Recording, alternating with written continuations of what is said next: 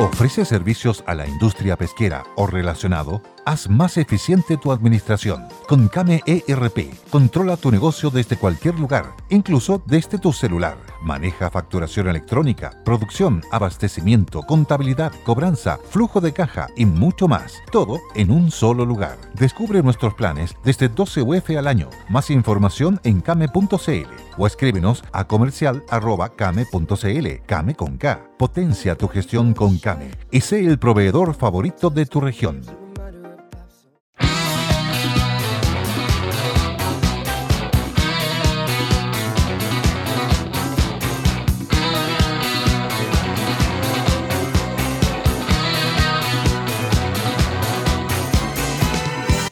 Besos a las chiquillas, abrazos a los muchachos. Qué manera de bailar esta canción. Es muy rica. Está de cumpleaños la Frida, la morena. nació en Noruega. Se casó con un conde, es condesa. Y claro, formó parte de este grupo. Y, y son parte muy importante de la cultura contemporánea de los suecos para el mundo.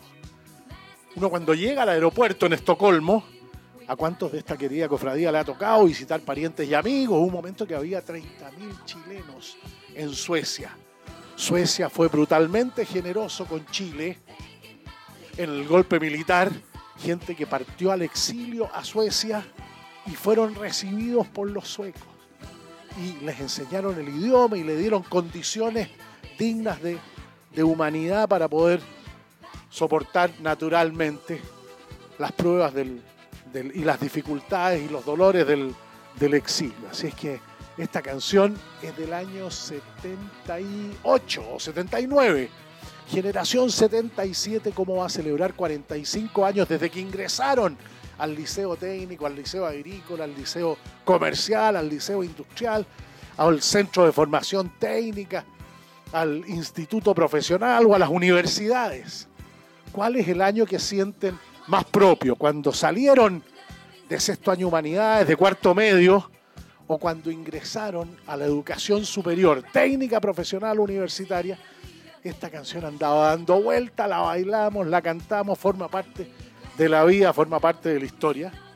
Queremos dedicar el programa a todas las chiquillas de esta querida cofradía que se dedican a ese arte sutil, vulnerable, frágil de la poesía, de la manera de decir y hablar y comunicar con cosas lindas, con, metáforas, con sueños y también con pesares, porque Gabriela Mistral recibía hoy, en 1945, pedagoga, poetisa, diplomática, recibía el Premio Nobel de Literatura. La primera mujer latinoamericana en hacerlo, algo que debiera generar gran orgullo y en la cultura nacional extendida y profunda debieran estar los pensamientos ciudadanos, políticos y poéticos de Gabriela Mistral. Es una opinión, es un punto de vista para compartir con esta querida cofradía. Tanto tema, tanto tema, tanto tema relevante, tanto tema importante que le vaya muy bien al presidente de la República en la reunión de APEC. Esto empezó a gestarse dentro de los malditos 30 años. Nuestra la visión de los gobiernos de la época, de la concertación, de mirar hacia el Pacífico, mirar al sudeste asiático, mirar a los países del ASEAN, mirar a China, Japón, Corea, mirar a Australia, Nueva Zelanda esa fue una cuestión visionaria.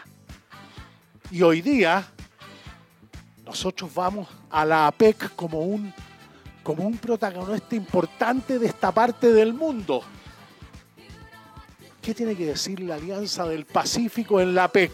México, Colombia, Perú y Chile de norte a sur. ¿Tenemos un planteamiento común con Perú, Colombia, México o cada uno va por su santo? Ojalá tuviéramos un planteamiento común, porque 120 millones de mexicanos, 50 millones de colombianos, 35 millones de peruanos y 19 millones de chilenos, ya, ya sabemos que la unión hace la fuerza y que tenemos, que tenemos un bloque del Pacífico, además con la, con la futura incorporación, ojalá de Ecuador, de Panamá. Bueno, tenemos, tenemos algo que decir en esta alianza del Pacífico. Ojalá que sea así. Ojalá que la reunión del G20 de Indonesia, que es el foro político más relevante del mundo, en mi opinión, podemos hacer un buen debate, arroba Cotevans en Twitter, Enrique Cotevans arroba gmail.com. ¿Hay algún foro político anual de jefes de Estado, de cumbre de jefes de Estado y de gobierno, que tenga el alcance del G20? Yo creo que no. ¿Se aprovecha integralmente? También creo que no. Siempre se puede hacer mejor, siempre se puede ir más rápido. Pero los que tienen experiencia diplomática saben que los tiempos a veces son distintos entre unos y otros. Joe Biden dijo en la, en la reunión del G20 que Estados Unidos estaba comprometido con el cambio climático y habían puesto la plata arriba de la mesa como una forma de probar, de demostrar que esa declaración no era vacía, que tenía contenido. Claro, Greenpeace y el Foro de los Países Vulnerables dijeron, no, está bien que haya vuelto al Acuerdo de París, pero todavía no es suficiente. Bueno, nosotros sí que hemos hecho la pega. Hemos estado presentes en todos los informes bianuales que hay que presentar. Y hemos ido reduciendo los gases de efecto invernadero. Ya sabemos que la lucha contra el cambio climático y la descarbonización nos ponen en una coyuntura histórica extraordinaria porque somos un país que puede aportar con cobre verde, con litio verde, con hidrógeno verde, con energías renovables, con cobalto, con hierro. Entonces, el mundo avanza hacia un destino que favorece como nunca en la historia a un país como nosotros si hacemos las cosas bien. Con el Tito Robinson, máster corresponsal, Cristian Mandreas, ingeniero de sonido, todos estos temas son ahí parte de las de los debates cotidianos del café con leche, esos desayunos de, ah, de huevitos revueltos, ese pan batido viñamarino, ese jugo, ese café, ese té.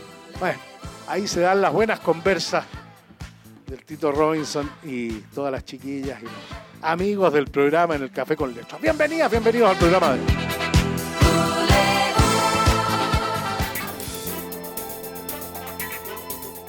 de están vinculados a un colegio, una institución, un eh, centro deportivo, un lugar donde pasa mucha gente, donde hay bastante tráfico, con alta afluencia de público.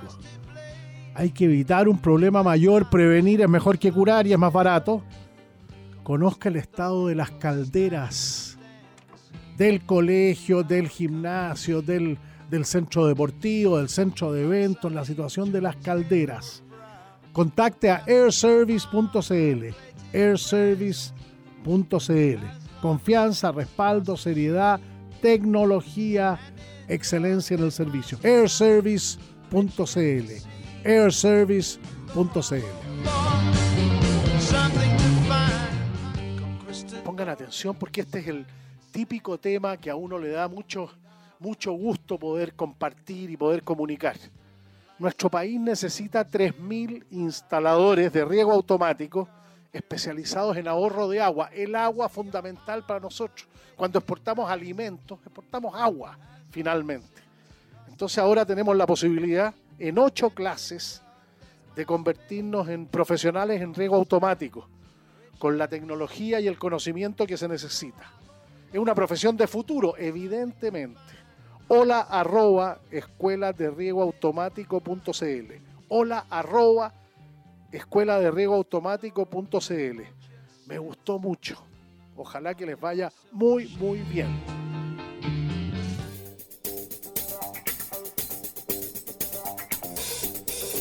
Esto me pareció súper interesante para compartir con la cofradía. Esto es tecnología sueca. Un ascensor, el ascensor Cibes, que se puede instalar en la casa en 48 horas. Claro, ya se fueron los niños y no queremos estar subiendo y bajando escaleras. Pueden instalar un ascensor en 48 horas. Encontré bien notable esto. Le damos la, la bienvenida en Historias del Futuro al notable ascensor sueco que ha llegado a nuestro país a mejorar la calidad de vida de muchos, de muchos de nuestra cofradía que no quieren abandonar la comodidad de la casa de toda la vida y se les haga más fácil sin tener que estar subiendo y bajando escaleras. Bienvenidos a Chile, bienvenidos a Historias del Futuro, el ascensor sueco Cibes.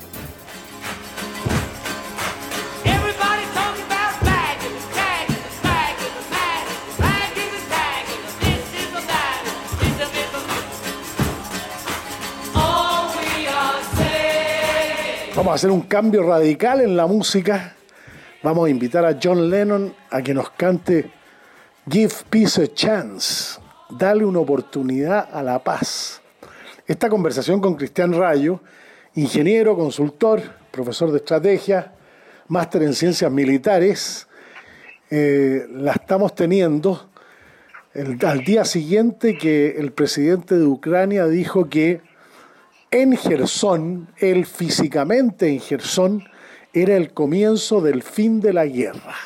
Bueno, vamos a hablar, hace tiempo que no hablábamos de, de la guerra, a raíz de la invasión de Rusia a Ucrania, le dedicamos evidentemente varios programas en las primeras semanas y después la contingencia nos llevó a otras partes, sobre todo una semana muy noticiosa con la reunión del G20 en Indonesia y la reunión de la APEC eh, en, Tailandia, donde va a participar el presidente Boric, donde va a haber muchos jefes de Estado y de Gobierno.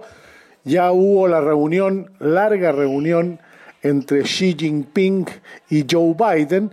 Joe Biden con bastante más entusiasmo en el cuerpo a raíz de que no se produjo la marea republicana en las elecciones de medio término. Bueno, pero previamente vamos a hacer un, un saludo a todas las amigas y amigos argentinas y argentinos, particularmente a los mendocinos que siempre nos reciben con, con tanto cariño, se fue en moto Cristian Rayo cual adolescente. Born to be wild. Easy Rider. Gracias Cristian por acompañarnos, un abrazo. Gracias, Cotepo. Sí, por lo que, lo, que más gasté en Mendoza, que nos fuimos un grupo de Royal Enfield, esta marca inglesa además en la India, un grupo bien porque son motos medio retro, entonces entretenido. Y un grupo de, fuimos 50 chilenos no te caravana. Mira. Pero lo más curioso es, es, lo, lo, cariñoso que son la gente de Cuyo con los chilenos. Con eso. Fíjate que ellos me decían, me encanta cuando dicen huevón, o sea, ellos saben más de nosotros que, que, que, nosotros mismos, o conocen Viña, Reñaca, vienen a comprar, cariñosos, me llamó la atención, nos atendieron, no te explico, y lo otro cómo se mueven, porque ellos juntaron 120 motoqueros, y pero llegó gente de San Juan, de La Rioja, hasta gente de Buenos Aires, 1200 kilómetros se pegaron para estar con nosotros, te das cuenta, entonces nos sentimos súper orgullosos, esto partió el viernes, yo me fui el día anterior con un amigo de ella porque mirando carné para pa, aprovechar a descansar. Dos noches, viernes y sábado era muy pesado. Lo que más gasté fue los bifes chorizos, que están baratos, por 13 dólares ya almuerzas parte. Todo. Lo mejor, restaurante, barato, barato, barato, la comida, los alojamiento también es barato. Y las cosas caras, pero uno no, no, no, no fue a comprar, porque uno iba a comprar camperas de cuero como un casino, eso están carísimos. Bueno, lo, lo claro, todo aquello que tiene producción nacional con poco componente de producto importado, está carísimo. Oye, además, apelando a la historia, si el ejército libertador, esto me lo han dicho argentinos ya después de varios tragos, dice, ustedes los chilenos no nos han agradecido lo suficiente porque el ejército libertador eran 95% argentinos que cruzaron la cordillera en esas condiciones para librar la batalla de Chacabuco y ayudarnos a la independencia. Sí, pues nosotros le debemos nada menos ni nada más que nuestra independencia a los argentinos. Trajeron estas tropas morochitas, el, famoso batallón de Conde. Ahora es curioso las calles, ¿eh? La Cera, Guardia Vieja, Maipú, Chacabuco, No, pero no, pucha, yo no, fíjate que me llegué a emocionar cómo nos atendieron. Pucha, paseo a las viñas, buena cervecería y cariñosos, y lo más importante es ese afecto del cuyano, que incluso no habla como el porteño, se tiene un tono, un tono medio, medio chilenado, digamos, medio castizo. Así que un saludo a nuestros amigos y los vamos a esperar, porque ojalá que estamos tratando de que vengan para marzo, así que te vamos a invitar a la Junta ahí para compartir, pues, Pero feliz, feliz. Oye, Cristian, bueno, eh, fue bien impresionante lo que dijo ayer eh, Zelensky. Este es el comienzo del fin de la guerra. Es una mera declaración sobre qué bases sustenta ese, ese pensamiento para buena parte del mundo, eh, el mundo con el que, que añora y anhela la paz como forma de convivencia. Por eso invitamos a John con esta canción a darle una oportunidad a la, a la paz. Lo que hemos visto ha sido muy terrible. La ministra de Defensa, si mal no recuerdo, de Comunicaciones de Ucrania le decía a 7.700.000 seres humanos, niños, mujeres, gente mayor, que de un día para otro a raíz de la invasión se tuvieron que ir desarraigar de su, de su lugar de vida, de la historia de los papás, abuelos, o sea, con muchos crímenes de guerra y crímenes contra la dignidad humana en su, en su faz más esencial. Claro, eh, uno siempre eh, ha visto que la guerra es un enfrentamiento entre personas que tienen una calificación para el uso de las armas y que las usan procurando eliminar al enemigo. Pero otra cosa muy distinta es cuando los efectos de la guerra o los bombardeos a ciudades reina la ley de Moraga, pues el que cae, cae. Da lo mismo que sean niños, que sean guaguas, que sean jóvenes, que sean viejos, que sean mujeres. Entonces, ¿cómo has vivido tú desde las ciencias militares este proceso? ¿Cuánto de, cuánto de fantasía, cuánto de verdad tiene las declaraciones de, Zelensky, el rol de Europa, la situación de Alemania, los chinos y los estadounidenses y la OTAN. Interesante. Lo que pasa con es que mí me gusta más la visión crítica que yo lo que me inculco a mis alumnos. O sea, no, no quedarse como el titular y pegarle una bajada. Tú, tú lo dices muy bien, la, la guerra es una su acepción más moderna es una dialéctica de voluntades. O sea, el, conflicto clásico, digamos, a los Clausewitz, que las fuerzas penetran en el territorio enemigo y, tienen que aniquilar la capacidad de defensa, digamos, del, del ofendido. ¿Por, ¿Por qué? Porque una vez que tú vas al centro de gravedad, y liquida la fuerza armada enemiga, se derrumba la voluntad de lucha. Eso, eso, es lo claro. O sea, tú inoculas en el contrario un virus, se lo mete en la cabeza, que, el gallo pierde la voluntad de lucha. Y dice, ¿sabes qué más hay que rendirse? Entonces, en estas guerras así, que son guerras no declaradas, esta es una operación especial de acuerdo a los rusos, el no uso brutal de la fuerza, el no uso brutal de la fuerza, hace que el ofendido, en este caso Zelensky, digamos, y, Ucrania, se defienda, se defienda con fuerza porque recibe apoyo, porque lo están atacando, qué sé yo. Entonces, es como una contradicción en los términos, digamos. O sea, la guerra no termina porque los rusos no han aplicado toda la fuerza, o sea, porque todavía los ucranianos se sienten que pueden dar pueden dar algo todavía.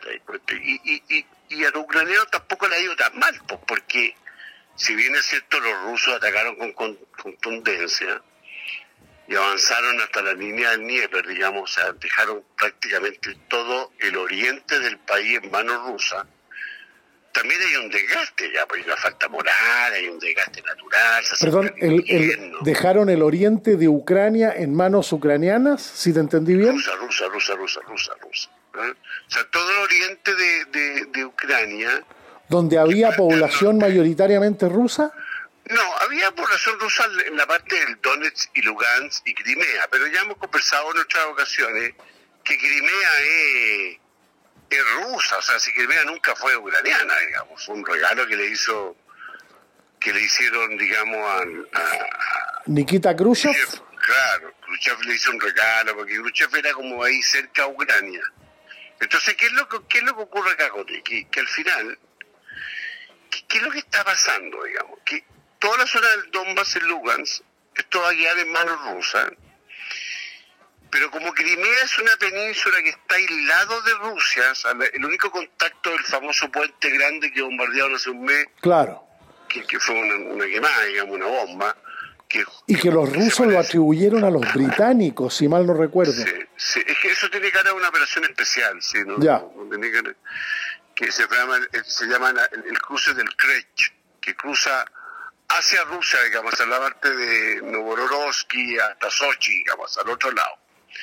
Entonces, lo que está haciendo Rusia hoy día es una, una situación más bien táctica, no, no tan estratégica. O sea, ellos se están preparando para el cruce, para pasar el invierno, que es muy crudo. Entonces, lo que están haciendo es que se están saliendo de, del Nieper, están yéndose a la ribera izquierda del Nieper y consolidando este corredor que parte del norte de, en el norte para el invierno, perdón, para el invierno queda un mes y una semana. Después toda la zona de Mariupol, de la planta esta eléctrica de Zaporilla, toda esa parte. Y después en el norte de Ucrania generaron toda una zona de seguridad que se toca con Gerson. Entonces la noticia que es muy importante para Ucrania, que tú, que tú la, la, dijiste, es que se recuperó Gerson. En realidad no se recuperó Gerson, se recuperó la parte de la ciudad de Gerson que está a la derecha, o sea, hacia occidente del Nieper. Y los rusos cruzaron el Nieper hacia la izquierda, porque ahí hay una bocatoma de un canal que tiene 400 kilómetros, que lleva el 85% del agua del Nieper potable a Crimea. Y acuérdense que el agua, el agua de ese río es clave porque la Crimea tiene 400.000 hectáreas, o sea, Crimea es tremendo, digamos, el granero de de países como Egipto y parte importante de Bielorrusia, Sudán, qué sé yo, con, con, el trigo. Entonces, lo que más, más bien está pasando ahora es como un ajuste táctico o operacional de los rusos preparándose para pasar el invierno. Y se dan cuenta que la guerra tiene para mucho, mucho rato más. Eso, eso es lo que hay que empezar a comprender, que voy a insistir en ese punto. O sea, la reunión entre las fuerzas altos oficiales en Ankara, en Turquía, y rusos con americanos.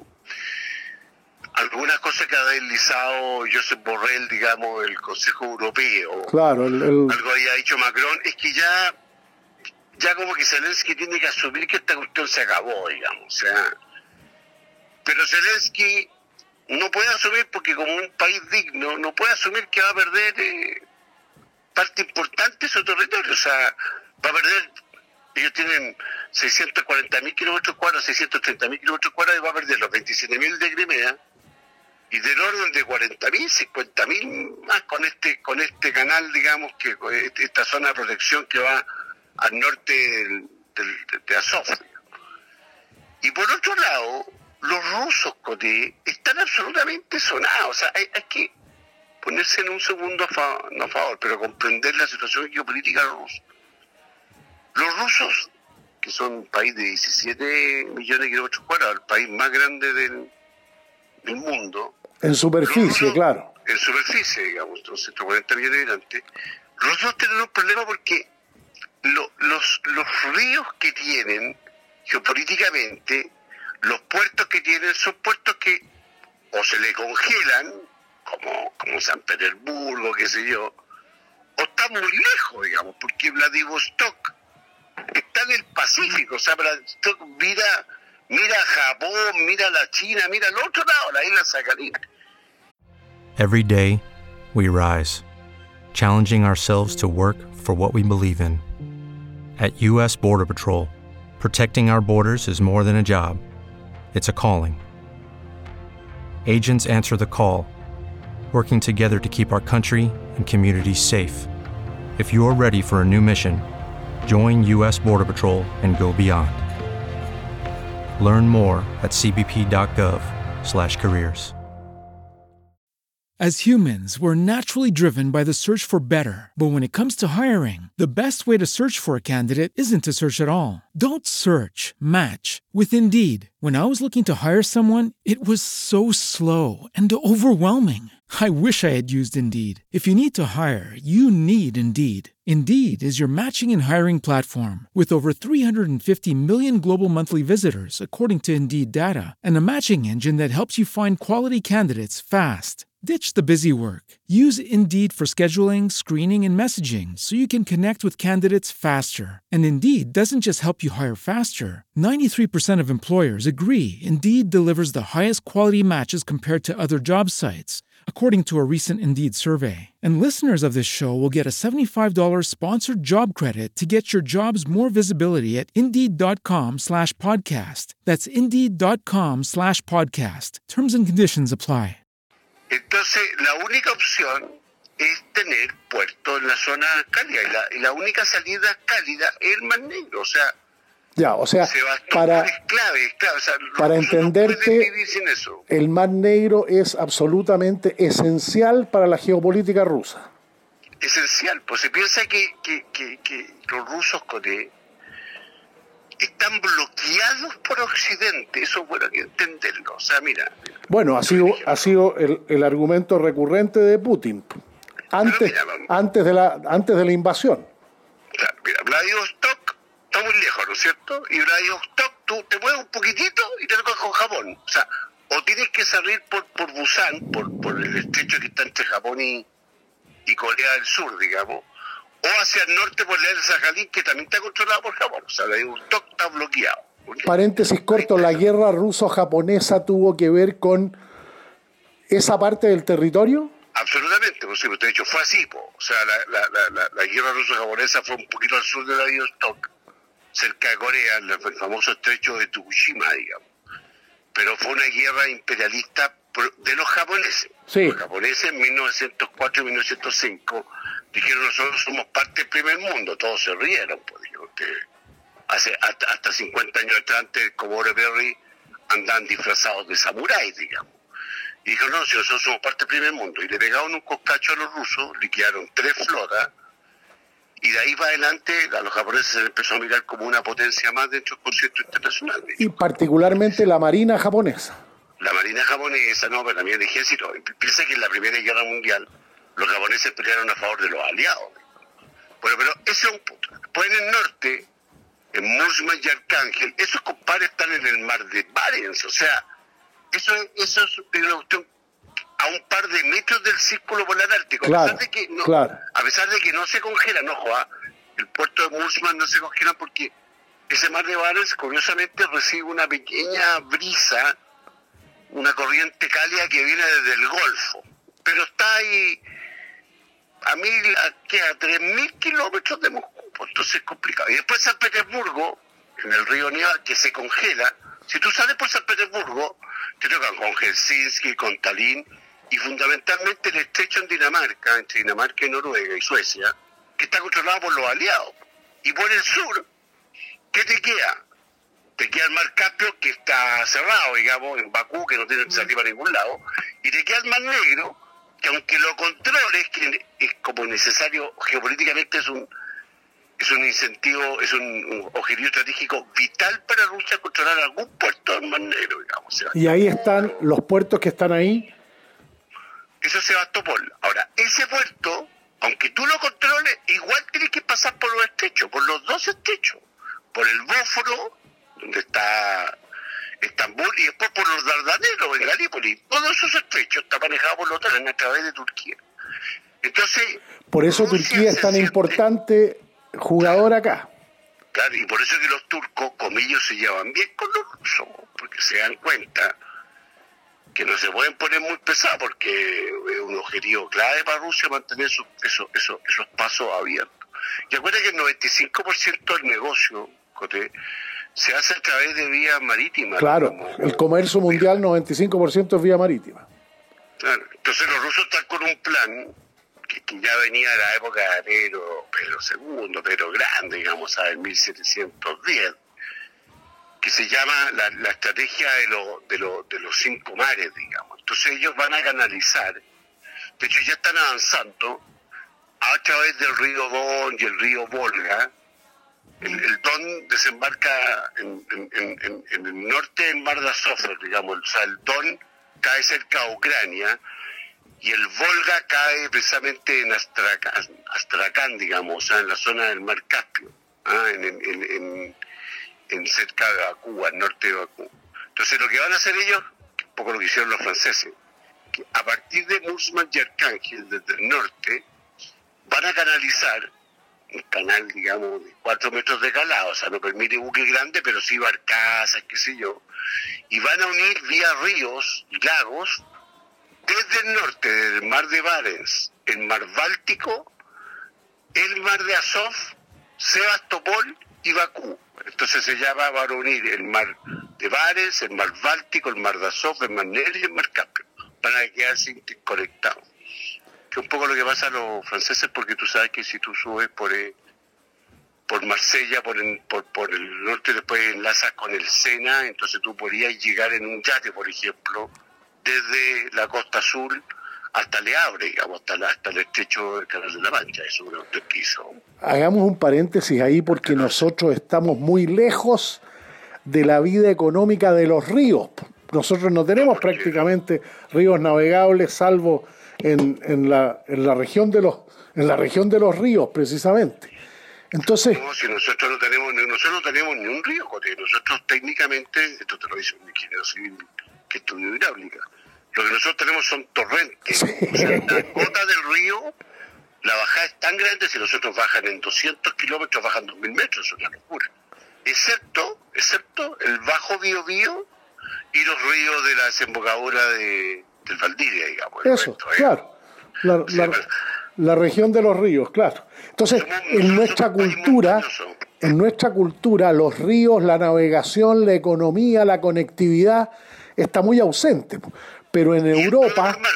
En ¿Ah? Chile la, conectividad por mar. Es por mar, tal cual. La conectividad de Chile es por mar, digamos. Y piensa que las montañas, Cote, son nervios.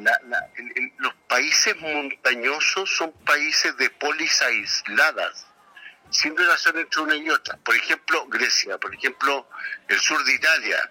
Por eso es que el sur de Italia son ciudades-estado, porque si tú vienes de Bolonia, entonces de Bolonia a Florencia, hoy día te 25 minutos porque pasáis abajo los avenidos, pero antiguamente demoráis tres días si tuviste que pasar por una cuesta, digamos. El sur de España también tiene, tiene montaña, la Sierra Nevada, qué sé yo y el mundo andino, o sea, Chile, Ecuador, Colombia, que tiene tres, tres cordilleras, Ecuador y Perú, pues si Perú tiene dos cordilleras, tú cruzas la cordillera de los Andes, después tenés otra cordillera, tenés un valle central del río Mantaro, ¿sí? En cambio, si tú comparas con Argentina, con el sur de Brasil, son países que invitan a la conexión, son más cosmopolitas, porque contrario a los Chile, donde en 200 kilómetros bajan 2.000 metros, en Argentina ocurre exactamente lo contrario. O sea, los grandes ríos argentinos, si te ponía un río Huerto, por ejemplo, bajan en 2.000 kilómetros 200 metros. Pues entonces, ¿de qué estamos hablando? Claro, claro. Así como Ucrania. Entonces, quédense con la idea de que lo que hemos conversado otras veces, que al final esta guerra va, va, va a terminar así, digamos, entre comillas, entre comillas, la va a ganar Rusia. O sea, no es el principio del fin de la guerra, como dijo Zelensky, en tu opinión. No, pues está lejos. O sea, Rusia va a final, va a final, a final, a final, va a ganar la guerra, porque se va a quedar con los objetivos de la guerra. ¿Cuál era el objetivo de la guerra? Primer objetivo, primer objetivo, recuperar el Donetsk, Lugansk, hacer este este pasadizo, ¿no es cierto? Este este este esta conexión, recuperar Crimea, pero fundamentalmente, más importante que eso, tan importante como eso, es que Ucrania siga siendo parte de la hegemonía y la influencia ya de civilización ortodoxa por parte de Moscú, en el sentido que Ucrania no entre ni a la OTAN ni a la Comunidad Europea. Y eso lo logró, te cuenta, eso ya es un éxito, digamos, absoluto, ya, ya no hay ninguna posibilidad que Ucrania entre a la Comunidad Europea porque entre otras cosas los mismos, los mismos europeos no quieren que sea así. Ahora, en esa lógica, eh, la guerra como objetivo de corto plazo la ganó Rusia, pero la ganó Jotí a un costo tremendo. Entonces fue una ganancia pírrica que este famoso general, este famoso rey general, digamos, que peleó contra los romanos, porque claro, ganó la guerra, pero desde el punto de vista de una perspectiva más estratégica de mediano plazo salió derrotado. Mira, Rusia quedó como el agresor. ¿Estamos? Nadie quiere hacer negocios con Rusia. A muchos le llama la atención que las sanciones económicas no se ven como efectivas, aun cuando pueden serlo más allá de lo que a simple vista aparezca.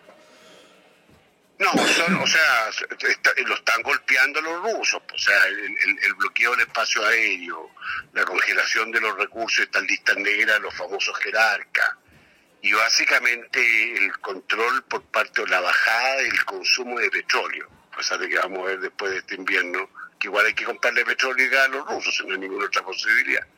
Pero en general, ¿qué hay que hacer con la imagen de que en el mediano plazo Rusia salió perdiendo en la guerra? O sea, definitivamente perdió el prestigio. Le va a costar salir, o sea, no, no, no fue gratis. Esta aventura rusa le, va a costar. Quedó como un país agresor, quedó con muy poco apoyo.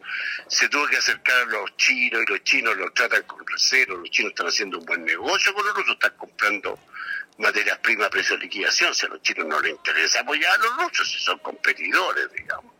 Piensa que el negocio además es bajo, la relación comercial es bastante baja.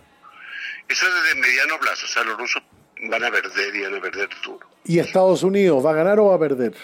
No, Estados Unidos yo creo que le ha ido bien en este último tiempo, más allá que un poquito triste ver cómo está Biden, ¿eh? si tú no analizas es como, es como, es como un tema ya como geriátrico, digamos. O sea, si tú ves estas comisiones se ven muy vitales al politburó chino, digamos, que está negociando, y a Biden yo lo veo un poquito de capa caída, sale cuesta, le cuesta moverse, no tengo nada contra la gente de Madera, la experiencia es muy importante, pero y muy, muy como yo lo vi, por lo menos las imágenes que llegaron hoy día, como muy que estamos de acuerdo en la paz, en ninguna posición muy dura con los chinos, es la sensación. Pero para terminar con el tema de Ucrania, y siguiéndote un poquito en la lógica, yo, yo creo que las sanciones diplomáticas y económicas han sido relevantes, pero si el conflicto es una guerra, es una dialéctica de voluntad, y vuelvo al principio de la tesis, el 24 de febrero, Coté, en la historia de la humanidad, 300 años más, cuando se escriba va a quedar como una meta fecha.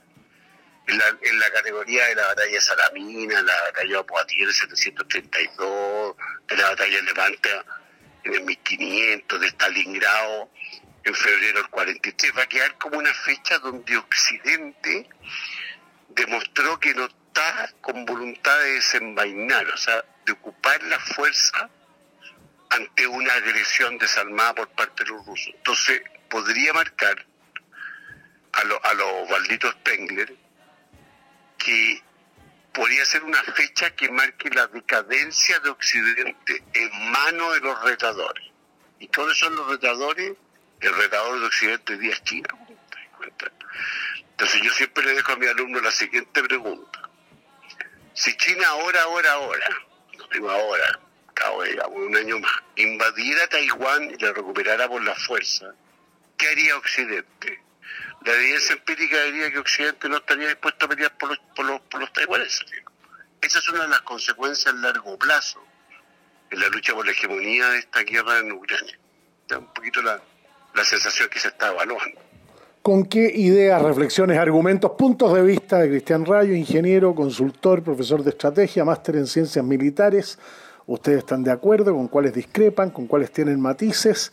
¿Qué rol juega Chile aquí, teniendo presente el acuerdo de modernización con la Unión Europea, teniendo presente la situación de China y Estados Unidos como los dos socios comerciales más importantes, la Unión Europea en su conjunto, los, pasa a los dos la necesidad de una diplomacia progresivamente sofisticada, sabiendo muy bien qué decir, cómo decir, cuándo decir, quién lo va a decir, y con la apuesta, la apuesta siempre frente a la cabeza de la defensa de los intereses permanentes. ¿Cómo es? ¿Cómo decir? Los países no se no, no son amigos, ¿Tienen interés? No, no, no, los, países ni se odian ni se aman, se vigilan. Muy bien. Oye, sería bueno tal vez revisar la historia de Malasia y de Indonesia para una próxima. Y ahí ah, muy bien. ¿Qué ya, pasó pues. en el grupo Los 20? G20 y APEC, Tailandia. Para nosotros es muy importante la APEC. Pero desde luego. Por el tema del, del, Tratado Transpacífico, digamos, y... nosotros entramos el 2004 a la APEC, el 2014 se hizo una APEC en Santiago, se iba a hacer la, la, la APEC el 2019, el estallido social hizo que Chile renunciara a hacer la PEC y la, y la COP, y la COP 25. Ya, de todas maneras. Un abrazo, Cristian, muchas gracias. Nos vemos, gracias por todo, te pasaste.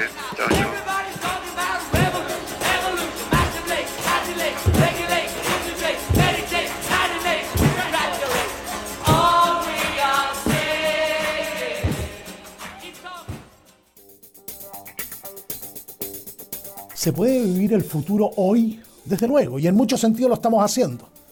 La innovación de CMPC, por ejemplo, nuevos productos como fibra textil natural, madera de, alta tecnología para construcciones en altura, envases amigables con el medio ambiente y con el planeta. CMPC creando valor natural. ¿Qué significa construir valor social para una corporación sin fines de lucro como Caja Los Andes? Significa todos los días entregar más y más beneficios a sus afiliados, a cada uno de nosotros. Beneficios educacionales, beneficios sociales, beneficios recreacionales en el turismo, en las vacaciones, en la red hotelera de Caja Los Andes, en, las compras, en el apoyo a las pymes. Eso significa construir valor social. Caja Los Andes, una corporación sin fines de lucro, beneficios para todos y seguridad social.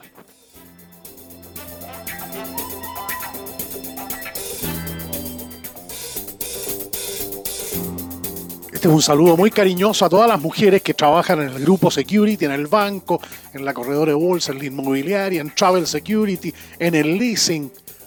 Muchas mujeres, mamás, abuelas, mujeres profesionales, mujeres que son las protagonistas del premio Best Place to Work para mujeres, el grupo Security.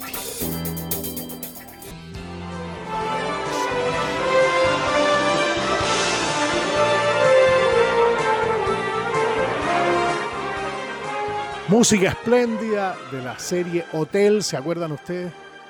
Cinco estrellas en la dehesa, el Windham Petra Hotel.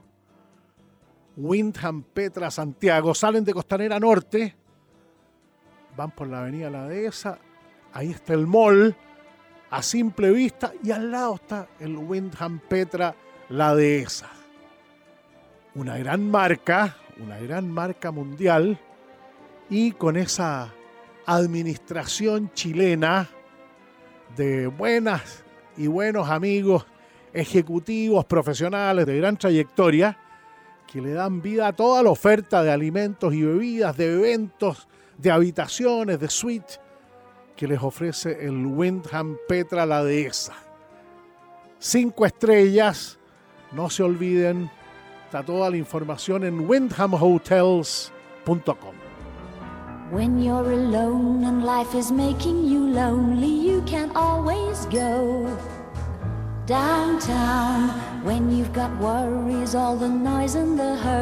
¿Cómo suena esta canción espléndida? Tiene 55 años, fue un exitazo, la bailamos, la cantamos. ¿Cuántos recuerdan los, los primeros bailoteos en las casas? Antes de las discotecas. La Petula Clark de cumpleaños es parte de, la, de las chocheras del programa. Saludar al final a las chiquillas, a los muchachos que están cumpliendo años, en este caso un 15 de noviembre, día muy importante, claro. Eh, Paulo Dybala, futbolista argentino, está convocado a participar en Qatar, ¿o no? Claro, Dybala tiene a Messi por delante, pero bueno. Adolfo Pedernera, otro grande del fútbol argentino, también está de cumpleaños. ¿Qué será de Felo? Echo de menos el humor de Felo. También está de cumpleaños un, un 15 de noviembre. Albert Rivera, yo le tenía fe a este líder político español con su movimiento ciudadano y parece que no, no llegó a ser lo que prometía. La Sarah Josephine Baker, una médica y académica estadounidense muy notable, la Georgia O'Keeffe, una, una pintora, una artista también de pensamiento muy notable. Paulo Herrera, compositor y músico chileno, también está de cumpleaños. La Lorena Ochoa, a las chiquillas que se dedican al difícil deporte del golf y del swing y de pegarle derechito y no apretarse. La Lorena Ochoa es una, una chiquilla que ha dado muestras de gran talento. Una marcha sobre Washington protestando. Marcha contra la muerte, no queremos más Vietnam, decían los jóvenes estadounidenses en Washington en 1969. Me acuerdo perfectamente. Porque la protesta contra el gobierno estadounidense por parte de los jóvenes era en todas partes del mundo, en Chile también. ¿Cuántos participamos en marchas contra, contra Vietnam en esa época, en 1969? A las chiquillas, a los muchachos que viven en la comuna de Peñalolén, saludarlos también porque fue el día en que se creó esta comuna de los faldeos cordilleranos de, de Santiago. China buscaba ingresar a la OMC terminando el siglo XX, contó con el apoyo favorable de, de, Chile, que siempre lo reconocen, y se iniciaba la visita de Patricio Elwin a Chile, primer mandatario chileno que llegaba a la República Popular China, 20 años después que el presidente Salvador Allende restableciera las relaciones diplomáticas con China. Desde hace 50 años nuestros vínculos con China han ido de menos a más. Hoy es la potencia que disputa la hegemonía con Estados Unidos. Nosotros hemos tenido con Estados Unidos una historia difícil, una historia complicada.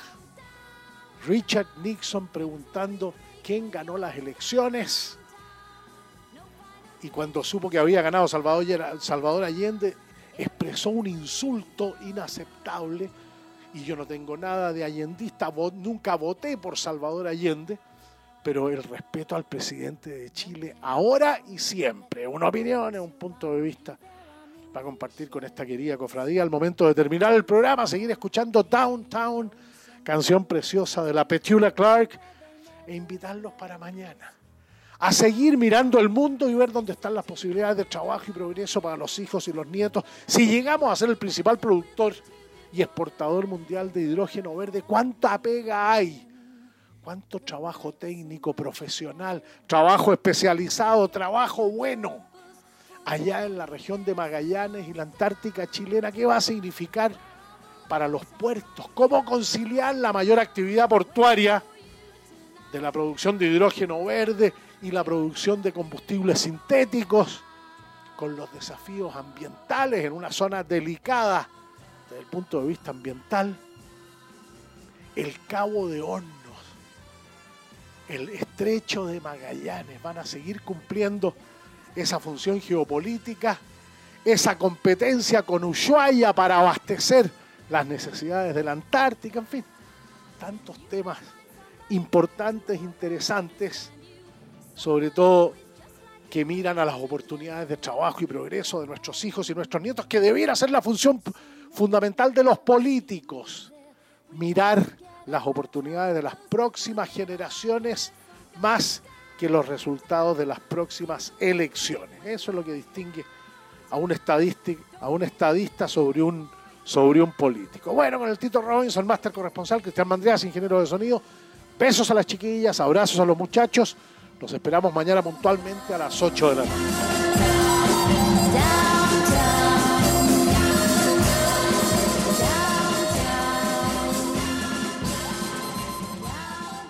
With lucky landslots, you can get lucky just about anywhere. Dearly beloved, we are gathered here today to. Has anyone seen the bride and groom? Sorry, sorry, we're here. We were getting lucky in the limo and we lost track of time. No, Lucky Land Casino, with cash prizes that add up quicker than a guest registry. In that case, I pronounce you lucky. Play for free at LuckyLandSlots.com. Daily bonuses are waiting. No purchase necessary. Void were prohibited by law. 18 plus. Terms and conditions apply. See website for details. Okay, round two. Name something that's not boring. A laundry? Ooh, a book club. Computer solitaire, huh? Ah, oh, sorry. We were looking for Chumba Casino.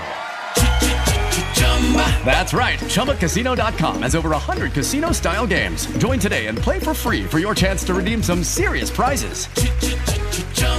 ChumbaCasino.com. No purchase necessary. Full prohibited by law. 18 plus terms and conditions apply. See website for details.